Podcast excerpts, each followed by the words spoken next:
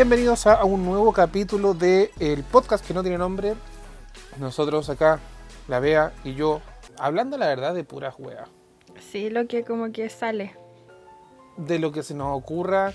Eh, hemos, ah, ya tenemos dos capítulos eh, que hablan principalmente sobre la contingencia, de lo que ha pasado, coronavirus, explosión social, Chile se destruye desde octubre a la fecha.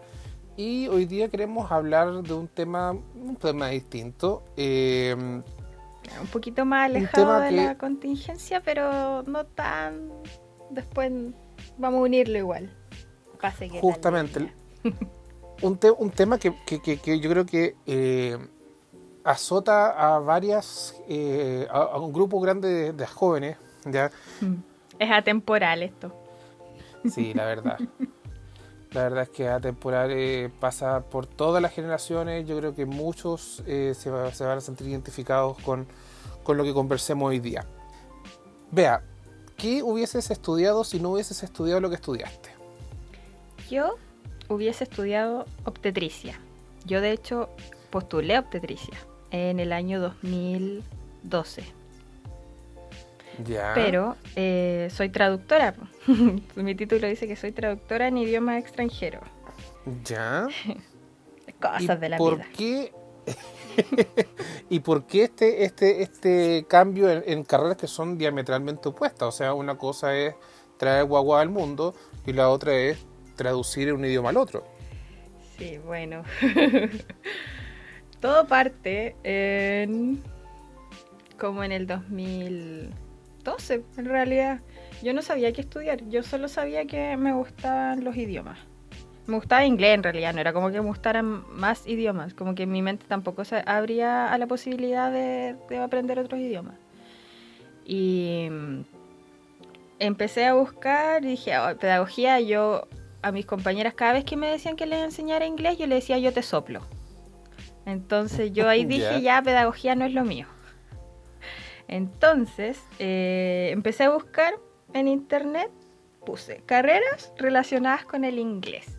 Porque partamos porque mi colegio, eh, mi adorado colegio de puras mujeres, religioso, de monjas, católico, prestigiosísimo, nunca nos enseñó nada de carreras. Onda, yo no tenía idea de nada en la vida. Así como yo. Mm. Nada, de verdad que nunca. Onda, nos llevaron una vez a una a una feria, así como de cosas de la universidad y justo estaba la... Tipo, tipo casa abierta. Claro, y justo estaba la, la, gloriosa ahí. y bueno, fui a preguntar, yo fui a preguntar por las carreras y me dijeron, eh, toma, aquí tienes un folleto. Y yo, weón, sale lo mismo que, que en internet. Yo no necesito esto, necesito un poco más. Pero como no era ingeniería o no era medicina, no, no pescaban.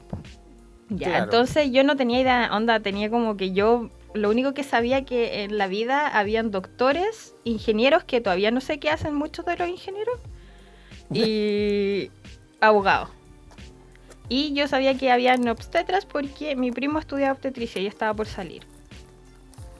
Entonces yo dije, oh, igual a mí me gustó siempre como desde que me empezaron a pasar esa materia en séptimo básico, que yo le ponía bueno y a mí me iba bien en esa materia, así como de, de, de sexualidad. Entonces igual yo dije, oh, igual entretenido. Pero después me metí a humanista, nunca fui... Las clases de biología que yo tenía en mi colegio eran pésimas. Eh, no me metí tampoco al electivo de biología porque entre biología e inglés para asegurar mi promedio no era... Yo soy tonta, pero nunca tanto.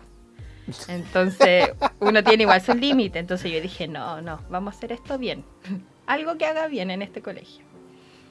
Entonces yo dije, ya busqué estas carreras con inglés y me salió traducción. Y yo dije, oh, pero ¿qué es esto? Traducir libros, vamos, dije yo, porque es tonta, pues ahí de nuevo, tonta. es que yo, no, no, yo no, yo, no, usaría la palabra tonta, diría con desconocimiento del tema. Yo diría desconocimiento, o sea, al final uno, uno se mete en una carrera sin saber lo que va.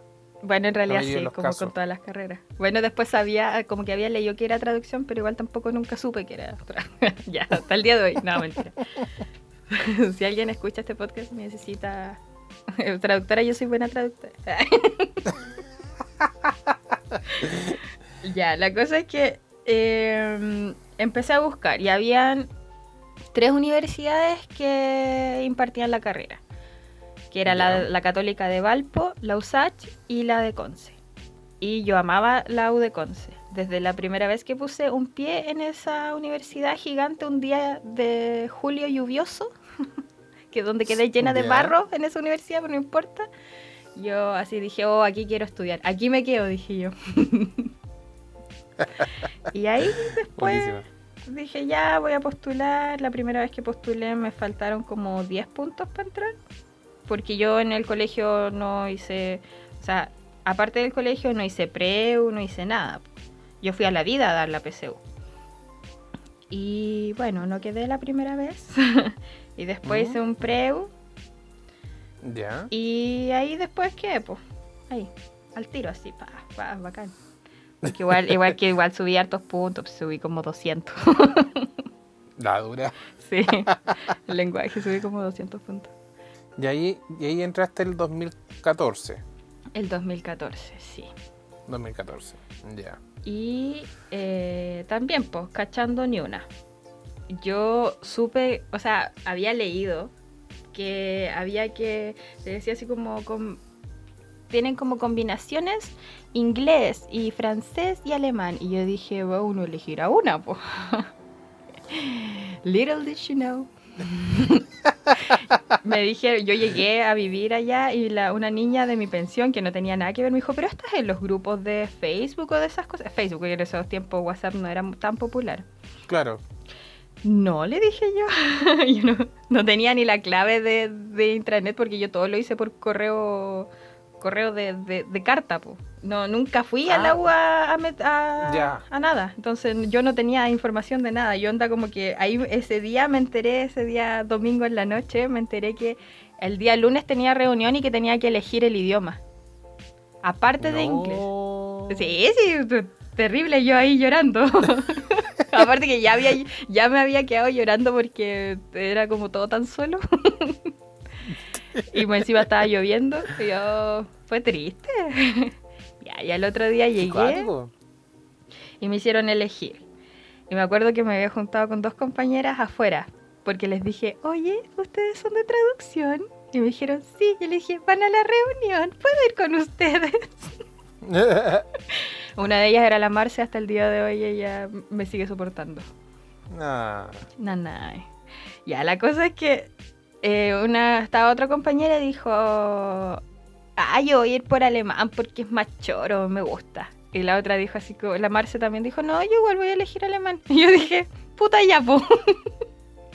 porque yo igual había pensado en, meterme a francés, pero como que en el grupo que me había metido la noche anterior decía así como, ¿qué es mejor, francés o alemán? Y decían que las profes eran muy malas, de, pero no malas de malas profesoras, sino que malas de adentro. Así como ah. de, de maldad. claro.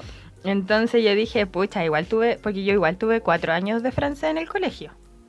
Pero no, la niña fue y se metió donde alemán, donde sabía decir sí, no y gracias.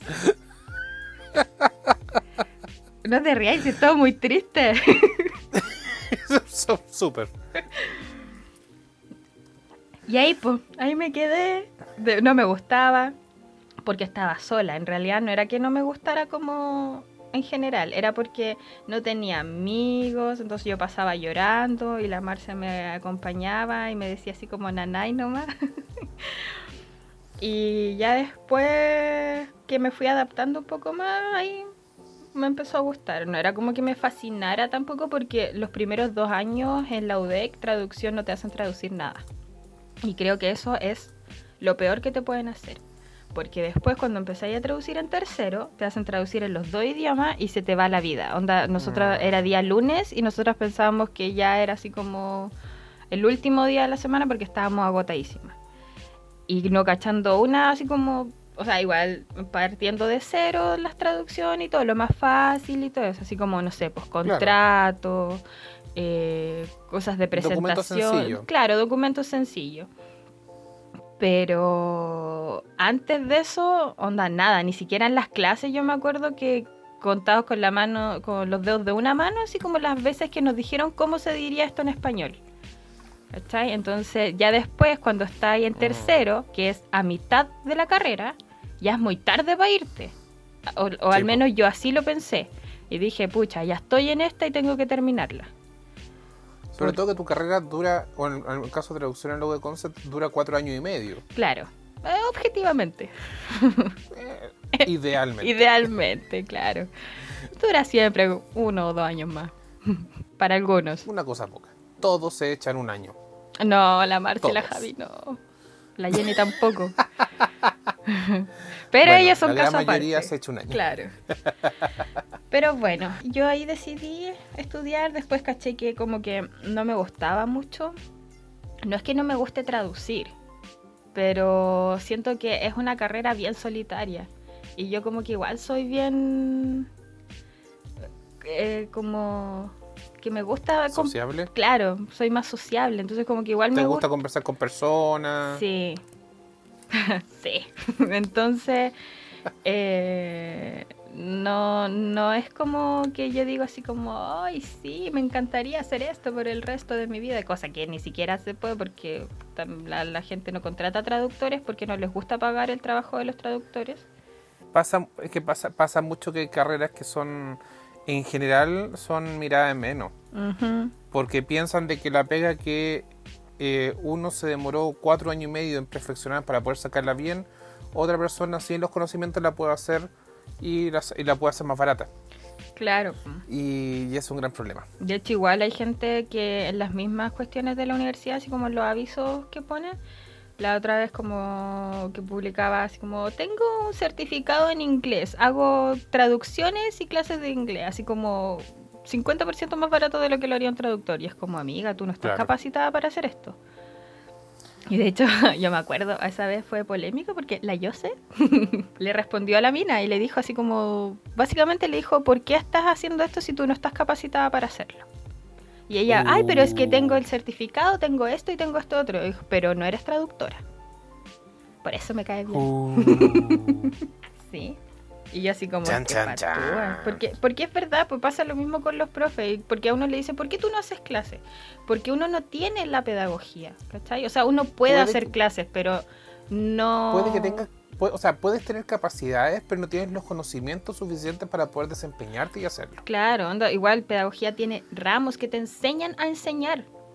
Claro. Entonces, claro. No, no es como llegar, o sea, igual uno puede hacer clases particulares, sí, eh, pero no es lo mismo, o sea, a uno nunca la van a poder contratar en un, en un colegio a menos que tenga algún magíster en educación.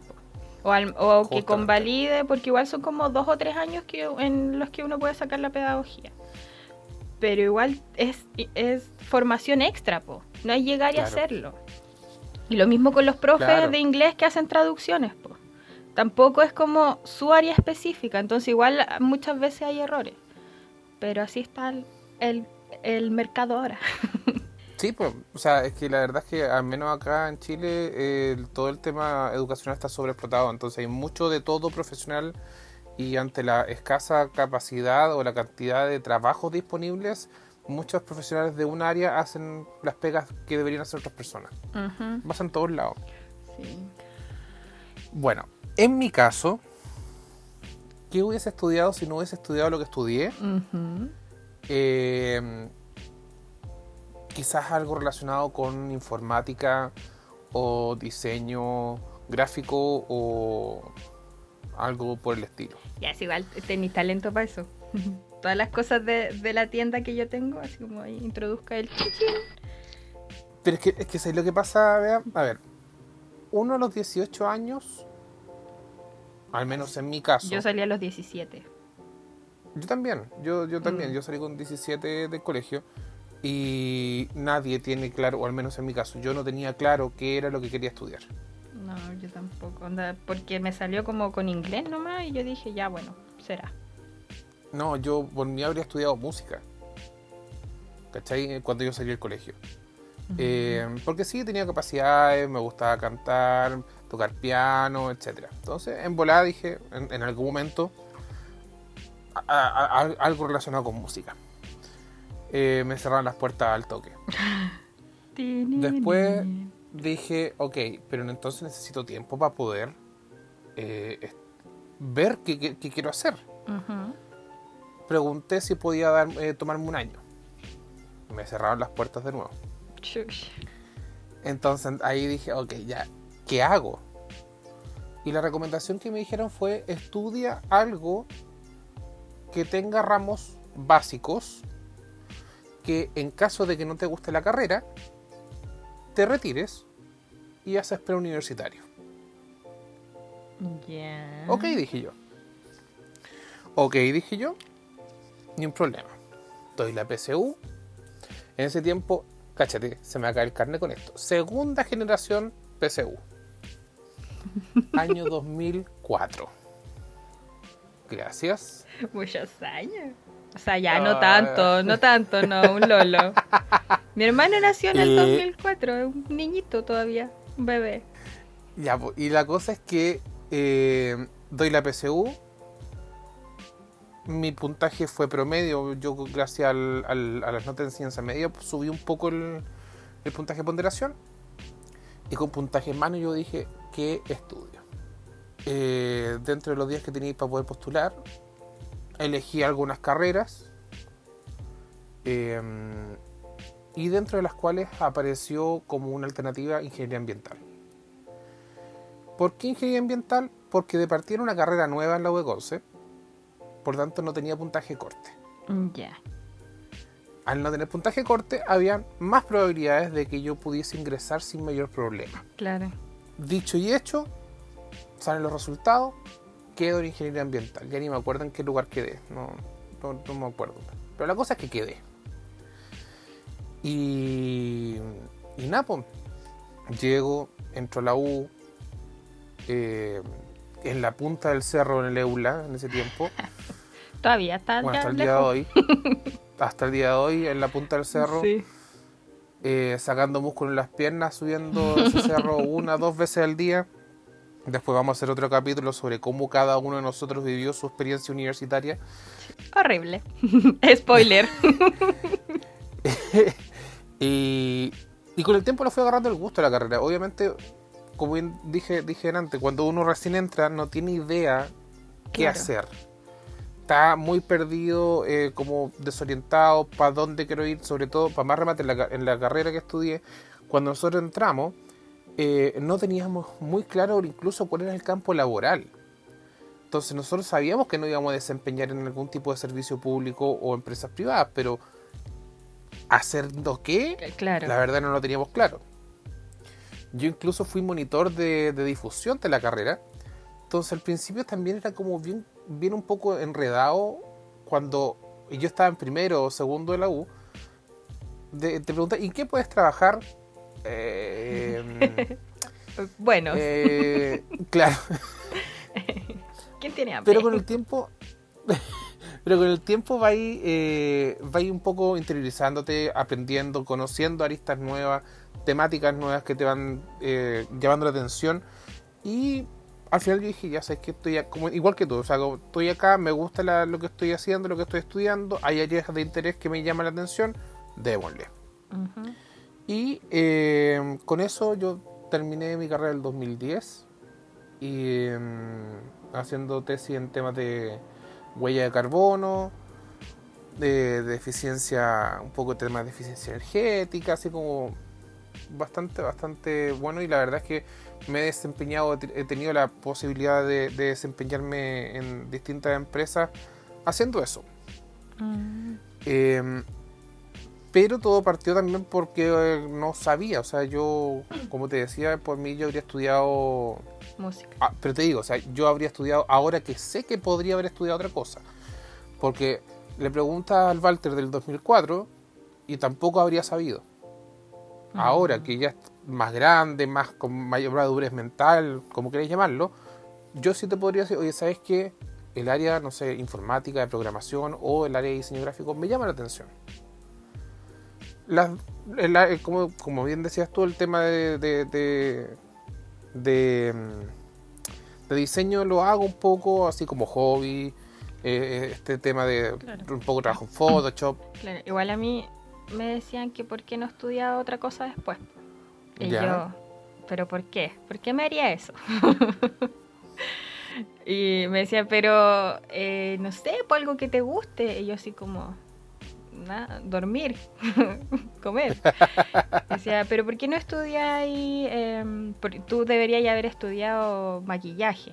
dije, bueno, yo no estudié maquillaje porque a mí me empezó a gustar el maquillaje mientras estaba en la U. Entonces, fue después, pues. Y aparte, igual me dijeron ahora, ¿por qué no estudiaba ahora así como, no sé, maquillaje o cosmética o estética o algo así? Yo dije, porque igual me gusta como hobby. No quiero que eso me ate. Aparte que yo las cosas que hago, por ejemplo, en Instagram, cuando tengo que hacerlas por obligación, así como comillas obligación, que son, no sé, por los tags o cuando me junto con algunas amigas a hacer algo, yo me estreso caleta porque no sé qué hacer, no sé qué mezclar, no sé qué ocupar. Entonces, imagínate si tuviera que estar ahí bajo presión para hacerlo, para hacerlo a alguien por una nota, sería como no, dije yo, no, dejémoslo como hobby nomás. Así que me metí a otra carrera. Terminé igual estudiando otra carrera. Estoy ahora en otra cosa. No voy a decir qué porque es un secreto. De hecho, hoy día mi primo está aquí y yo le dije, tengo clase ahora. Y me dijo, ¿tenéis clase? Sí, le dije yo. Y como que la pensó y me miró y me dijo, ¿estás estudiando de nuevo? Y yo así como, me encanta la conversación familiar aquí. La comunicación interna, pero fluye. Ay, sí. Pero yo así como, sí, y así como, no, te, no, no sabía y no te habían dicho. Y así como, milagro que en mi casa no hayan dicho, sí, cuál de todas. mi mamá, mi tía. Sí, son bien. Y yo dije, bueno, así están las cosas. Pero ahí estoy, pues, de nuevo. Igual me gusta lo que estoy ahora. Como que es raro que me guste. Pero está bien, está bien. Sí, por fin, después de tantos años.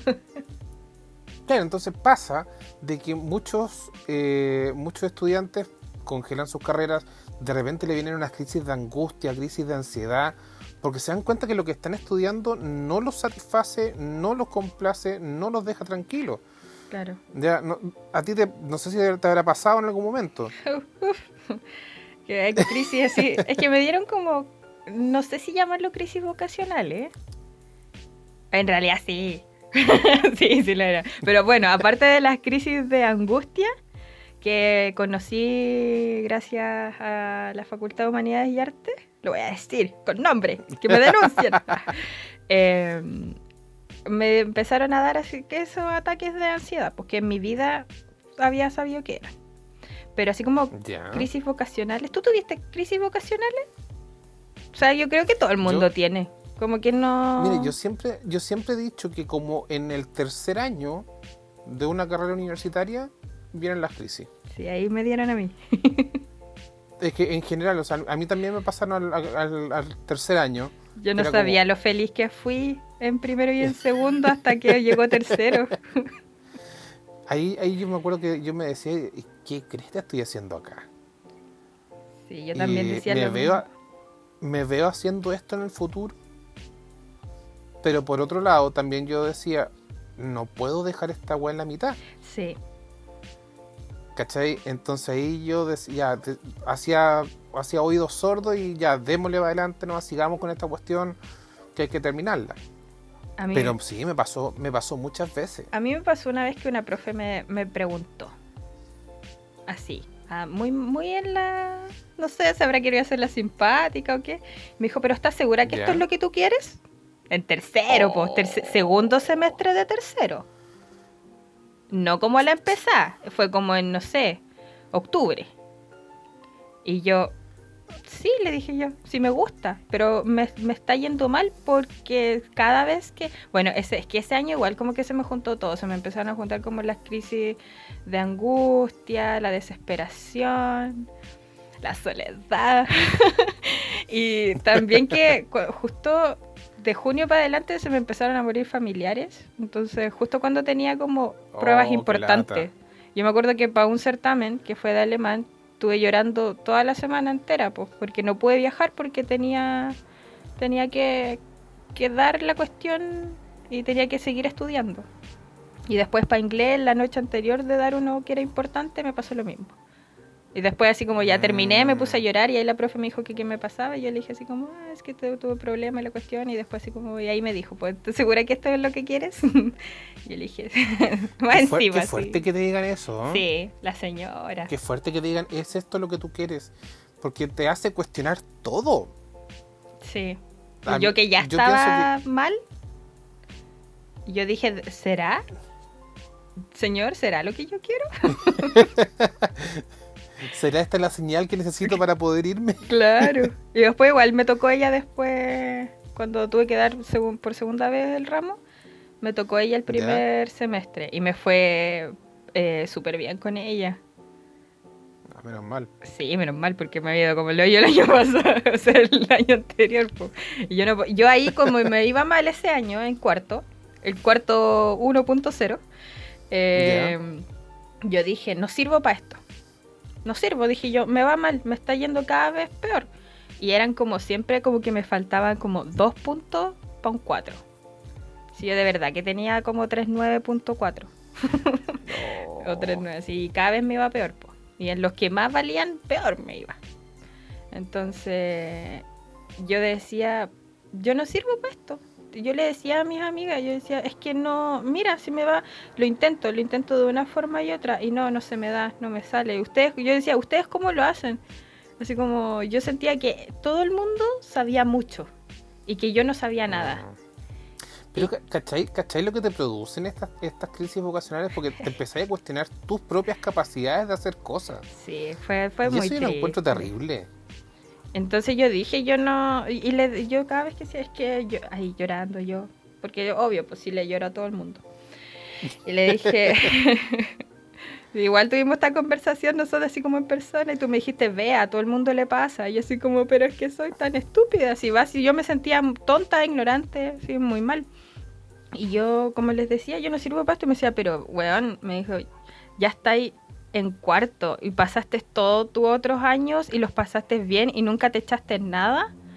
Porque yo estuve cuatro años invicta, así como... ¿Verdad que era tu primer ramo el que te echaba? Sí, pues aparte de la vida. Y nunca había, o sea, igual había estado peligrando una vez porque me había ido mal, pésimo. Pero después me puse las pilas y lo saqué adelante y lo logré, se logró. Pero ahí después yo decía, pucha, pero es que no, esto no es para mí. Y me decían, ya está ahí en cuarto, no podéis decir eso. Onda, pasaste todo lo de antes y, mi amiga ahí siempre, mi amiga. Me decía, tú sí podí. Me decía así como, si estáis aquí es por algo. Y así como ya, a lo mejor sí. es que, es que si no fue, si no hubiese sido por eso, tú te habrías retirado antes. Mm. Yo creo que, o sea, todos se cuestionan cuando tienes estas crisis vocacionales y, yo creo que en algún momento llega un punto en el cual uno dice, ok, hasta acá llego. Porque mentalmente uno al final tiene que estar bien también para poder desempeñarse en la universidad. Sí, pues. ¿Cachai? Entonces, hay que saber hasta dónde llegar, porque si no, que hay hecho mierda. Mm, yo me acuerdo que una vez igual estaba a la hora de la callampa, porque aparte siempre eh, hacía todas las cosas tarde, pero porque me demoraba mucho. pues. Entonces estaba ya yo traduciendo ahí unas cuestiones de alemán y le dije a la Javi, no entiendo esto, no entiendo esto, ¿qué es esto? ¿Qué pusiste aquí? ¿Pero por qué? ¿Por qué es esto? Y le dije, es que no, es que no entiendo, es que no sirvo para esto, es que no, no lo puedo entregar, va a estar pésimo, va a estar horrible. Porque está ahí, porque ves todo negro. Claro, y la Javi me dijo, weón, me dijo, ya, ¿sabéis qué? Para, me dijo, así como, para, deja de hacer, deja de traducir, me dijo, si queréis yo te mando lo mío. Eh, pero para porque tú eres más importante que esta wea, me dijo. Y yo ahí, oh. A mí me da pena hasta el día de hoy. Pero fue eso, y yo ahí ya, bueno, después me fui a llorar al baño, pero estaba así como ahogada. Y yo lloraba y no y, estaba ahogada, ahogada, ahogada. Y yo decía, ¿qué, ¿qué es esto? Esa fue mi primera crisis. dije, ¿qué es esto? ¿Qué me está pasando? Porque para mí era todo nuevo. Porque yo mm. igual estaba acostumbrada a llorar, ¿cachai? Pero que me doliera todo para llorar, era. Y dije, mm, esto no es normal, dije yo. Es, es brigio, es brigio porque, claro, tú, en, mi caso no fue tan dramático como el tuyo en, cuanto a las crisis vocacionales. Porque no eres Géminis. Eh, ok. Eh, pero, pero sí, yo creo que mucha gente le pasa y, y por eso mismo es que hoy, yo creo que ha habido una evolución desde no sé, pongámosle las generaciones nacidas en el 80 la fecha, en cuanto a privilegiar aquellas carreras que realmente les gusta incluso si eso implica obtener un sueldo menor al esperado, versus el estudiar carreras más tradicionales y que por lógica o por consiguiente podrían tener un sueldo más alto. Claro. Eso se está dando mucho ahora de que eh, yo nunca me voy a olvidar de un caso, un cabro que salió con puntaje nacional. Creo que era, no sé si fue uno o doble puntaje nacional.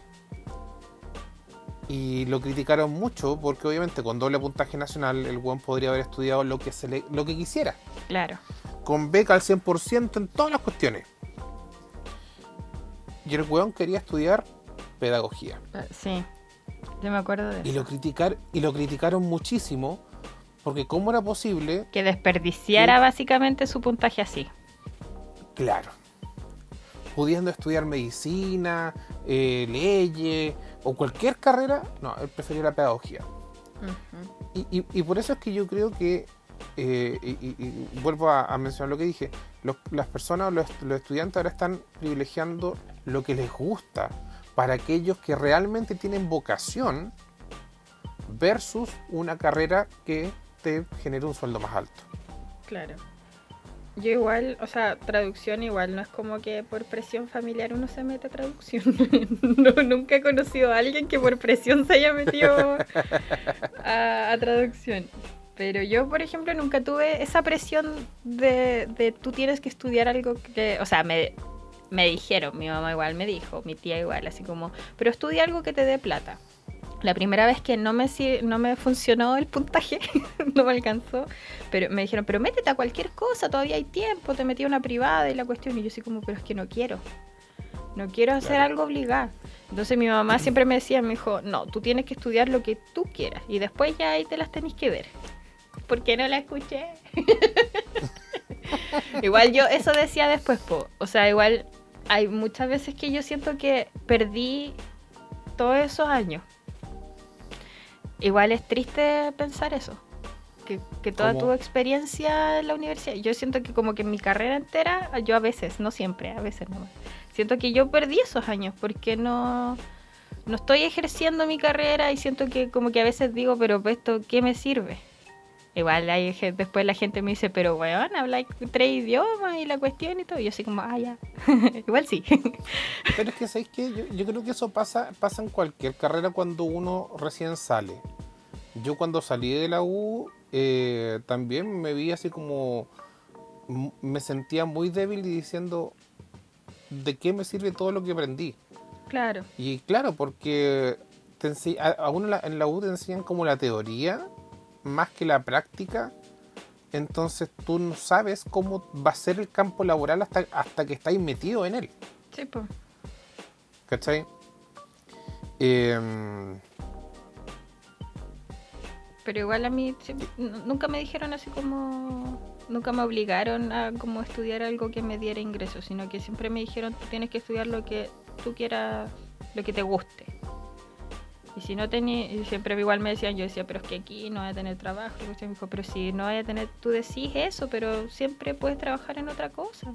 si, si nunca te va a el apoyo me decía, nunca te va a faltar. Y ahí yo, ya llorando de nuevo. Lo que pasa es que todos, eh, yo creo que todos eh, estamos con el chip inserto de que tienes que trabajar en lo que estudiaste. Claro.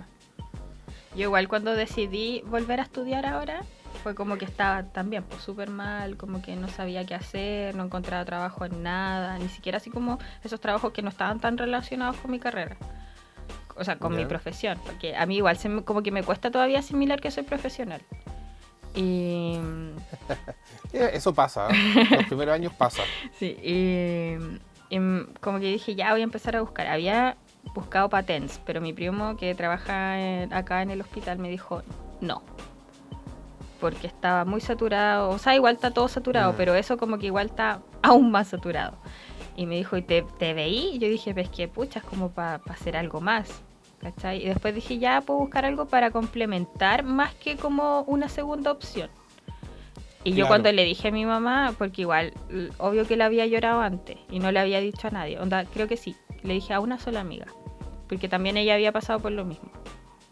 Y le había llorado y todo, y cuando como que lo conté, le dije a mi mamá, sé que quiero estudiar de nuevo, ya le dije a mi papá, porque el financiero, pues si no podía andar dando así como quiero estudiar si no iba a tener el apoyo, ¿cachai? Entonces tenía que primero... Tenía que ir con el plan completo. Claro, primero tenía que hacer las cosas por pasos.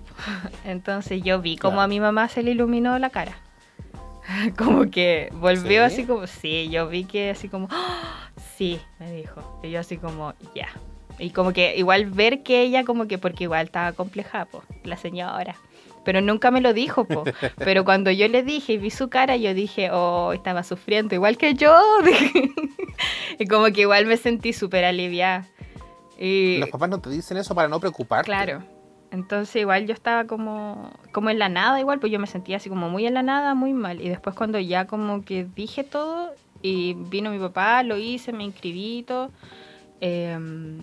fue como, ahí les dije al resto de mis amigas, eh, ahí como que lo conté, como que lo hice y wow, y me sentía tan bien, sentía que estaba así como feliz, brillando.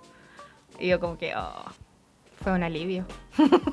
Qué bueno, qué bueno, es importante. Y fue como que hace tiempo no me sentía así, así deliberada. Sentir el apoyo, el apoyo familiar ante una determinación que uno pueda tomar, eh, importantísimo. Mm. Sí, pues yo, eh, igual mi papá después como que estaba justo hablando con un compañero para preguntarle por las cuestiones financieras y todo. Dijo, sí, es que mi hija que, que estamos viendo porque se va a inscribir acá, porque quiere como complementar lo que ella tiene y todo, así como súper orgulloso y así como, ay, ¿por qué no me dice estas cosas a mí? como que si yo no escuchara esta conversación yo no me enteraría nunca. Bueno. ¿Tú tuviste esa, esa presión de que tenía que estudiar algo? Eh, sí, sí, yo tuve esa presión, esa presión de que, de que no podía no hacer nada. Em, entonces tenía que, obviamente, bueno, tuve, entré a la universidad a, lo que, un poco a lo que fuese nomás, o sea, como a lo que viniese. Y por suerte, o sea, yo digo, tuve la suerte de que entré a una carrera que me gustó. Ya, de que tuve compañeros la raja, de que me apoyaron caleta, Mm, de, que los ramos también eran bastante interesantes, un poco orientados a lo que, a, lo, que me gustaba a mí. Em, y, al final las crisis vocacionales, como te digo, se concentraron en, tercero. Yo diría que tercero fue como el año más oscuro mentalmente hablando em, en cuanto a mi desarrollo profesional. Porque después cuando uno ya entra en los ramos de especialidad o los ramos más específicos, vas orientándote o vas moviéndote hacia donde a ti te interesa. ¿Cachai? Entonces ahí ya dejáis, eh, entráis como más electivos, ramos más, más específicos, y dejáis de lado eh, los ramos que no te llaman la atención. Claro. ¿Cachai? Entonces ahí yo entré con temas de huella de carbono, temas de eh, análisis de ciclo de vida, eh, temas de energía renovables, que era un poco lo que, o hasta el día de hoy, lo que me llama la atención. Igual yo, por ejemplo, he visto a estas personas ahora últimamente, porque yo siempre he sido como amiga de muchas personas, así como conocía en realidad, era amiga mía. Pero siempre me juntaba como con niñas de todas las edades, entonces ahora veo que las niñas con las que, por ejemplo, eran dos o tres años menores que yo del colegio, que están como felices estudiando lo que ellas quieren, ¿cachai? Pero porque, mm. porque hay muchas que tienen el apoyo y como que ahora igual se da mucho más eso del, apoyo de que de, de, como estudia lo que quieres, lo que te haga feliz, ¿cachai? como que ya no veo tanto eso de no, estoy obligado estudiando esto. Claro, o, o, o, o mirar en menos ciertas carreras porque tienen el, el estigma de que no te no, no de que no traen buenos sueldos. Claro. ¿Cachai? Y eso ya no se está dando tanto. Yo que soy de pueblo, de pueblo chico, pero de campo, igual, pues así como que hoy la universidad era como lo máximo, ¿cachai? Y lo otro era como en los institutos, era como... Mm, y resulta que después mi mamá me decía, todas estas niñas que estudiaron en instituto están trabajando, están súper bien. Y yo así como, ya, va bien por ellas, pero yo no estudié en instituto. Y aparte que igual mucha gente al final no termina trabajando en lo que estudió, independiente de, de dónde haya salido, de lo que haya hecho. Hay mucha gente que, que, no está en lo suyo. Entonces, como que ya igual eso antes era como súper, o sea, igual para mí, por ejemplo, eh, no, no trabajar como, o sea, no estar ejerciendo como traductora no es como que me pese. ¿Cachai? Porque si yo pudiera estar haciendo otra cosa, así como trabajo de oficina, todo eso, yo creo que me gustaría mucho más porque al menos tendría como compartiría con otras personas, saldría de la casa, ¿cachai? Claro. Entonces, pero creo que eso igual como que se ha normalizado un poco más, así como saber que no siempre vas a estar en lo que tú estudiaste, en lo que tú, en lo que es tu profesión. Yo encuentro que está como, no hay como carreras que, porque antes decían así como, hoy estudia enfermería porque pagan bien y no es tan terrible la cuestión, o sea, si te da, pues, obvio. Eh, y la cuestión. Y después, no, no estudies eso porque está saturado y todo. Y así como, oh, psicología, sí, la cuestión. Yo me acuerdo que en mis tiempos era como, sí, son buenas carreras, son buenas opciones. Después, así como al siguiente año, así como lo más saturado. Porque es que el problema. Está todo saturado. es, que es, que el problema ahí radica en em, el tema, en la forma en que está constituido el sistema educacional chileno. Acuerde que hasta hace, hasta hace no mucho. Eh, se dejó de hablar de lucro en la educación. Claro. ¿Cachai? Y te estoy hablando no mucho, o sea, no sé, 2010. Mm. Igual es poco, po. Sí, Ahí mismo. Onda, para mí el 2010 sigue siendo ayer. para mí los 90 fueron ayer. Eh, entonces, eh, ese sistema proliferó centros educacionales y la masificación de carreras eh, y, la, y, la, y, la, explosión de, de profesionales. ¿Cachai? O sea, una universidad podía abrir con derecho, kinesiología y pedagogía, ingeniería comercial. Y con eso ya teníais no sé, que entraran 30 personas por año en cada carrera y tenía 120 profesionales que estaban listos para salir al, ámbito laboral eh, y con un sistema que no te permite generar más de, no sé, 120 empleos. Claro. Tenéis 120 cesantes. Claro. Y eso, y eso es lo que pasa actualmente en Chile. Siguiendo nuestro, nuestra nuestra estructura normal de los capítulos, las recomendaciones eh, de esta semana. A ver, yo traigo dos. La primera es un documental que está en Netflix que se llama eh, Don't Fuck with Cats. Aparece un video en internet de un tipo X en alguna parte del mundo que eh, muestra el video de un homicidio a un gato.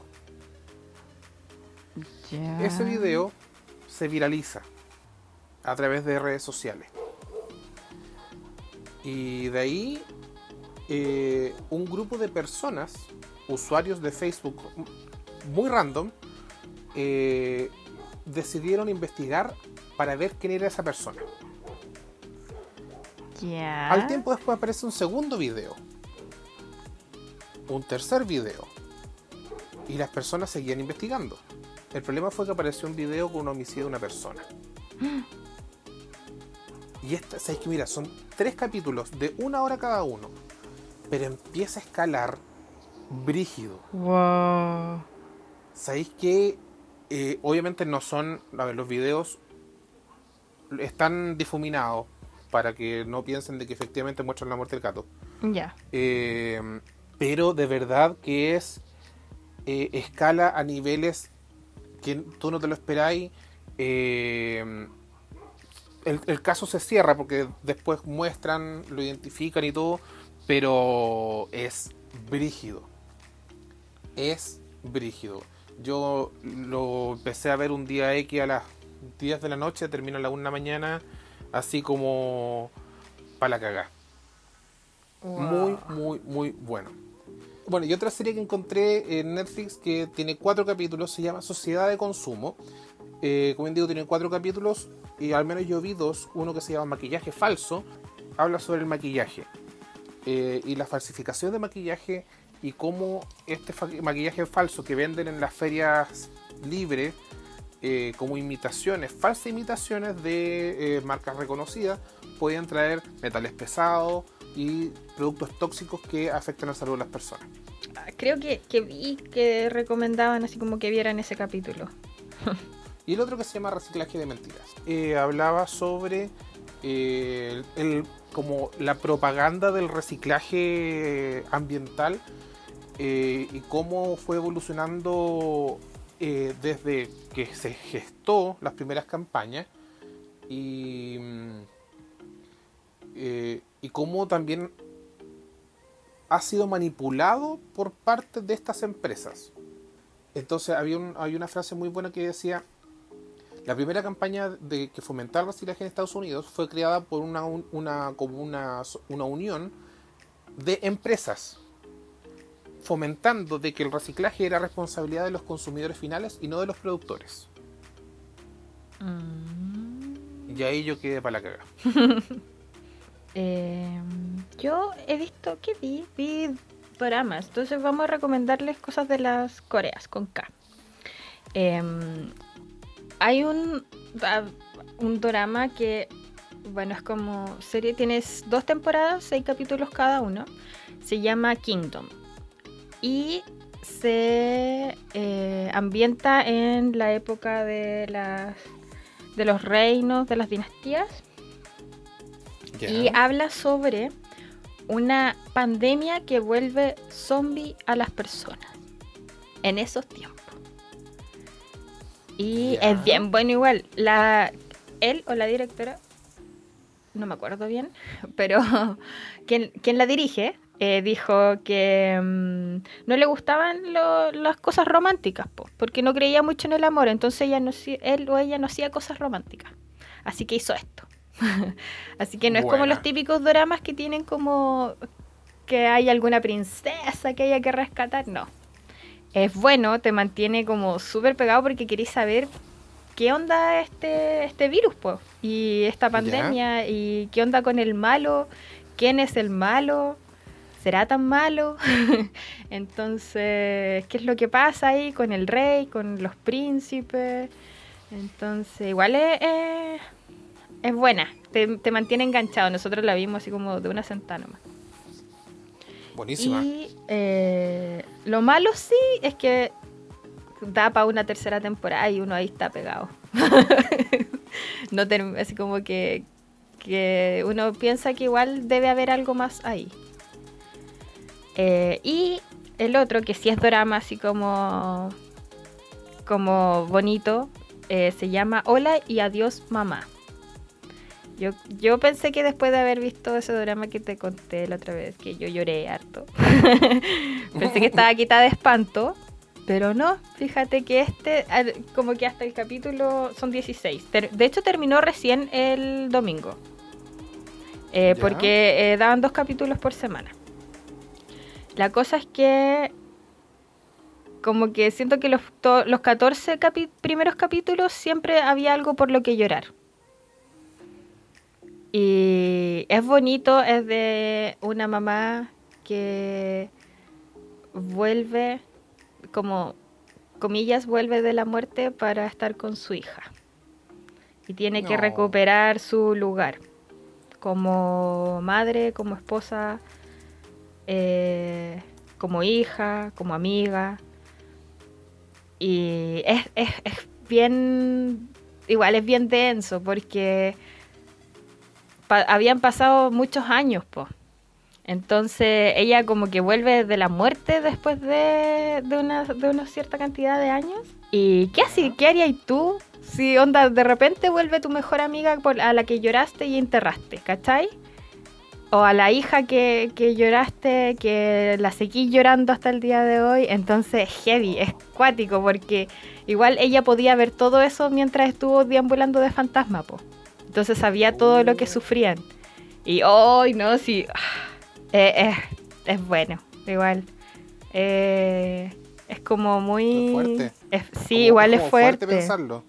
Sí, igual porque porque sí, o sea, como, ¿cómo te enfrentáis a cosas así, cachai? Igual yo, yo me ponía a pensar y decía, pucha, si me pasara así como eso, como no sé, si yo fuera ella o si yo fuera la mejor amiga, ¿qué haría para lo hoyo, entonces, o igual, pues ahí como, porque igual son jóvenes, entonces, como hija, como, como mamá, entonces como que igual ve como esta etapa del duelo y que es un duelo bastante extenso. Entonces igual es, sí. Pero igual también se ve rápido, o sea, es que nosotros que las vemos todo rápido, sobre todo ahora que estamos en cuarentena. Pero pero es buena, sí, es bueno, es bonito, hay que tener harto aguante, sí. Bueno, entonces con esto damos por, eh, por finalizado el capítulo de hoy día. Eh, nos vemos, esperamos vernos la próxima semana. Síganos en, pueden escuchar, ya llevamos tres capítulos, no, cuatro o tres. Tres. Tres capítulos eh, a través de anchor.fm, que es la plataforma donde vamos a subir los capítulos de ahora en adelante. Y nada, pues, cualquier cosa, duda, comentario, sugerencia, hasta el momento al parecer lo estamos haciendo bastante bien porque hemos escuchado puros comentarios positivos. Cualquier duda, sugerencia de temas que nosotros, eh, que quieran que nosotros conversemos o analicemos en este podcast, eh, por favor díganos. Así mismo, si quieren, si quieren ser invitados y hablar de puras estupideces con nosotros, también avísennos y coordinamos para hacerlo. Igual tenemos un posible invitado. Y quiero, igual quiero decir esto, sabéis que sí, que la gente sepa. Porque se ofreció de invitado después de como escuchar, después de como mil semanas después de haber lanzado el primer podcast.